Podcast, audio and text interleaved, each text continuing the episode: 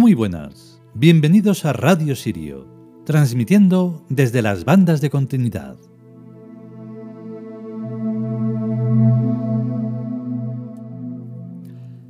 Pues el capítulo de hoy es como... mm, como un milagro pero sin el cómo. Porque eh, los milagros están sucediendo todo el tiempo. Lo que pasa es que, eh, bueno, milagros, cosas excepcionales, hechos, eh, no sé cómo lo, queráis llamar, me da igual. Están sucediendo todo el tiempo. No nos da, no podemos observarlos todo porque, porque es imposible. Pero se están dando en todo momento. No ver ninguno también es un problema. O sea, eso hay que hacérselo mirar porque entonces uno está o muerto o tan atontado que, que eso, que igualmente hay que mirárselo. Hace 10 días, ya, eh, nos sucedió que uno de nuestros gatos desapareció. O sea, por desgracia no supimos dónde estaba. O sea, desapareció y punto. Es casi como más doloroso o confuso que cuando, por desgracia, un, una mascota o animal de compañía o ser maravilloso, pues se muere porque ya es viejo, ha estado enfermo, lo que sea. Desaparece. Y de pronto, pues claro, te sientes con una tristeza enorme porque no comprendes qué ha pasado. Sobre todo cuando en 14 años, pues no se ha movido de casa. No, no ha salido a ningún sitio. Bueno, pues esta mañana ha aparecido. O sea, no, no, no podemos creerlo todavía. Ha aparecido un poco, pues, eh, un poco mm, depauperado. Entonces, eh, de repente, pues no sabía si hacer lo de los dioses chinos o el libro de Renenet, así que he optado por el libro de Renenet. Desde hace ya como tres capítulos no, no los conozco, o sea, directamente no los he leído. Y claro, pues entonces te encuentras con algo verdaderamente novedoso, algo que dices, ¿en serio cómo puede ser esto? Fascinación. Y es eso, es eso la, la vida es eso. Aunque estés mal, tienes que estar bien. O sea, siempre hay algo en lo que poder introducirte en ese cielo que está aquí. O sea, los cielos y los infiernos y lo que sea está aquí y es responsabilidad de cada uno. De la manera misteriosa que sea, pero es así. Siento todo este preámbulo, pero era necesario. Vamos con el capítulo.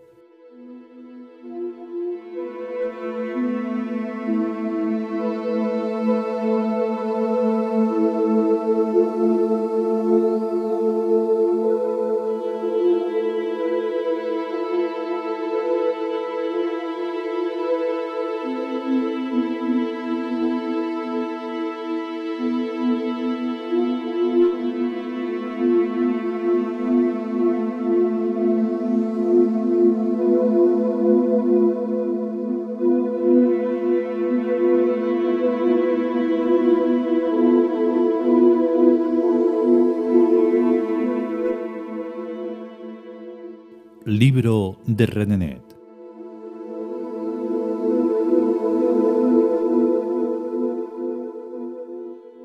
Vigésima tercera entrega.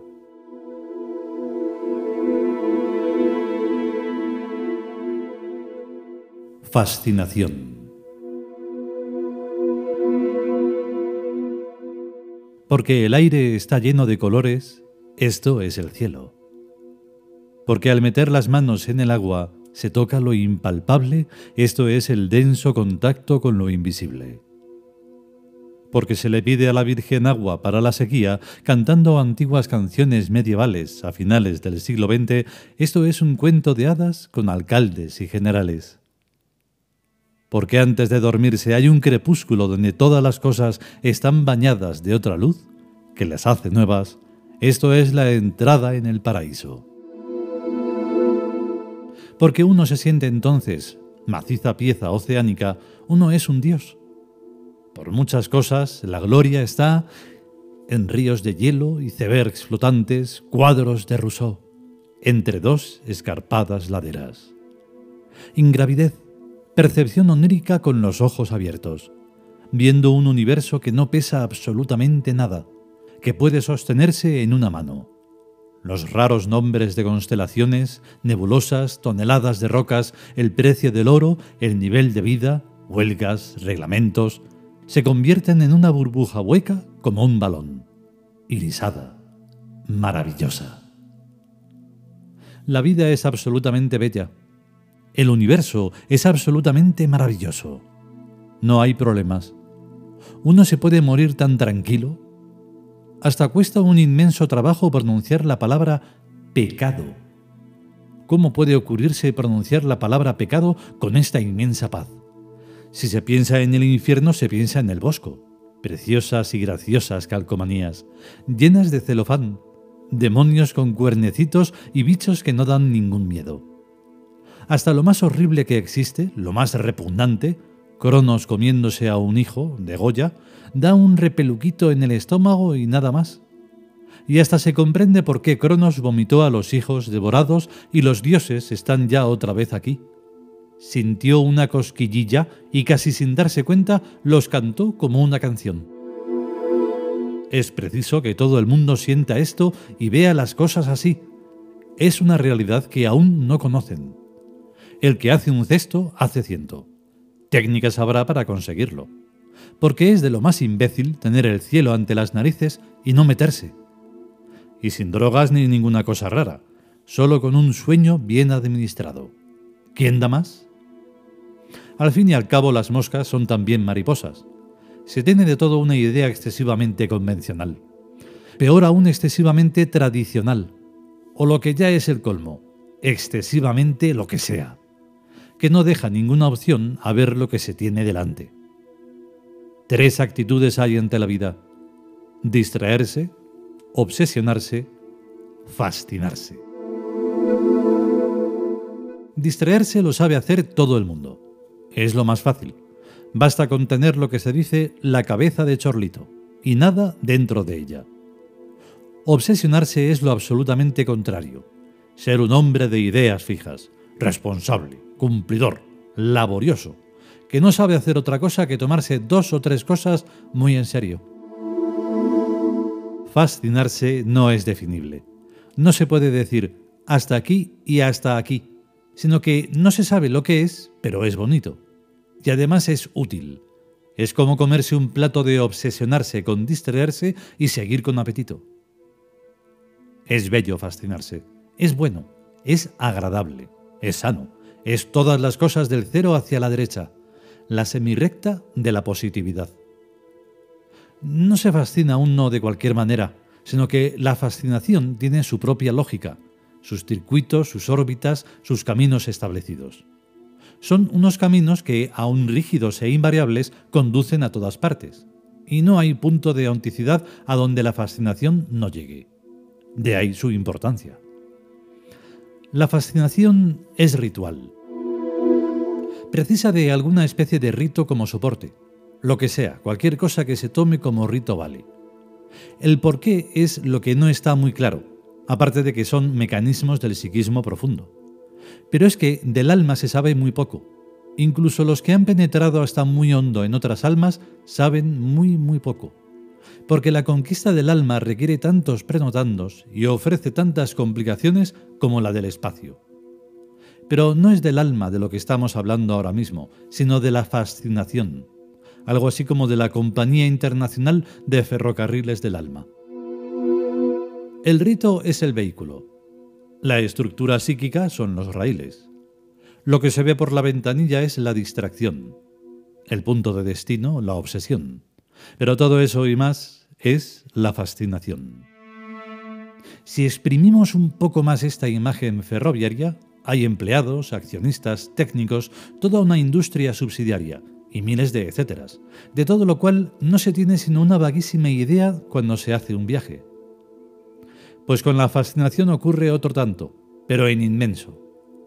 Uno se deja llevar, sabiendo muy bien a dónde va, por gracia y virtud de la dinámica crepuscular superconsciente.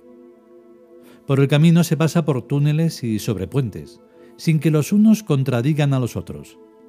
Este es un libro muy serio, pero en realidad es un libro de humor. Se bordea el mar y se surcan desiertos. No tiene una temática, sino que va, pasando por donde sea. Se ven paisajes desconocidos y se entra en países cuyos idiomas uno no entiende. Pero el que uno no los entienda no significa que la gente de esos países no digan cosas. Ni es tampoco motivo para que uno no haga turismo. Es un libro inspirado de pura cepa. Además, per se, como tienen que ser tales libros y no porque la gente les ponga graciosamente velas por delante. Así que para él, hasta las moscas son mariposas, y además es verdad. Claro que en esto de las moscas funciona la ley de la oferta y la demanda. La fascinación es una montaña rusa, pero son un artículo que ya no está en moda en los países civilizados. Se piensa en tres o cuatro canales a la vez, o más, y por ello no se puede ascender o descender a gusto con las debidas consideraciones y la ley de la gravedad, que hace que el descenso sea más fácil que la subida. Para ascender uno se concentra de reojo en algo sublime, y es como la piedra en el camino cuando se está aprendiendo a montar en bicicleta. Pero basta de metodología. Aunque no lo digan los libros, realmente las moscas son mariposas, repugnantes, asquerosas, pegajosas. Pero es que las pobres son como son. A ellas les gustaría tener alas doradas, bajo el cielo volar, saludar a los lirios con los versos de mayo, ir al sol por la estela luminosa de un rayo, o perderse en el viento sobre el trueno del mar. Pobrecitas, si no transmitieran microbios, habría mucho andado en el camino de su reivindicación. Pero como sigan así, no van a tener nunca nada que reivindicar. Y es que son de lo más materialistas, siempre a lo suyo en vez de alivar flores como es debido. Puestos aquí, ¿quién hablará de los dioses? Porque es que hay un verdadero abismo entre las moscas y los dioses, que no hay puente humano capaz de salvar. Bueno, pues se habla. Pues entre las excelencias de la fascinación se encuentra la de cambiar de perspectiva instantáneamente, sin compromiso alguno con lo que queda atrás. De pronto, al torcer el camino, uno ve la montaña, y ya no hay más nada que la montaña, porque uno es verdaderamente libre en su alma y en su espíritu, libre y ágil, libre y volador. A esta facultad de ir directamente por el aire, sin el lento aplastar de las plantas de los pies sobre el suelo pedregoso, se le llama Wacet en Tebas. No es ni intelecto ni instinto, es el Wacet, la cobra real que los dioses ostentan en sus frentes. La intuición es su sombra, o con una dimensión de menos. La potencia psicomental que nos permite desplazarnos sin obstáculos por el cosmos integral, donde lo mismo hay moscas que dioses. El Boacet opera en fascinación. Para él, la duda no existe, y a la vez existe como misterio al que uno se lanza, y del que uno siempre por automatismo y por definición sale incólume y enriquecido. Yo me atrevo es el aletazo de partida, y lo inefable es el resto del vuelo. Quien posee Wacet es un dios viviente, una conciencia batárica de un nombre, la epifanía de una entidad trascendental y eterna. Él vive en el interior de una burbuja de cielo y gloria, enteramente presente en este mundo inferior y a la vez aislado de él por una barrera impenetrable el reino de los cielos no solo se ha acercado, sino que está aquí.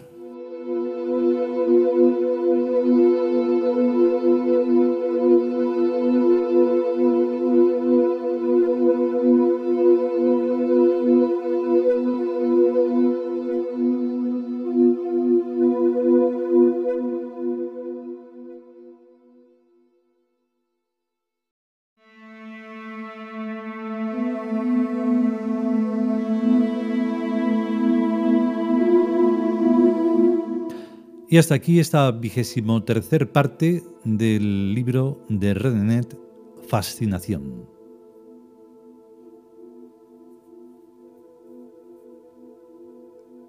Pero fascinación absoluta y total.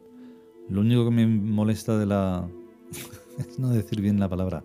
Se me pone la lengua y al final fascinación. El caso es que... Mm, indescriptible. O sea, no, no sé cómo Simplemente eso. Lo, el reino ese sí, está aquí y cada día nos tenemos que dar cuenta de ello. Incluso aunque pasen cosas que, que no queremos que ocurran, que sean aparentemente desagradables, eh, malas noticias, no sé qué, hay que estar atento en todo momento. Si podemos y sobre todo si queremos, volveremos con lo que el destino quiera que lo queremos nosotros, pero no sabemos cómo va. Venga, a estar bien. Hasta luego.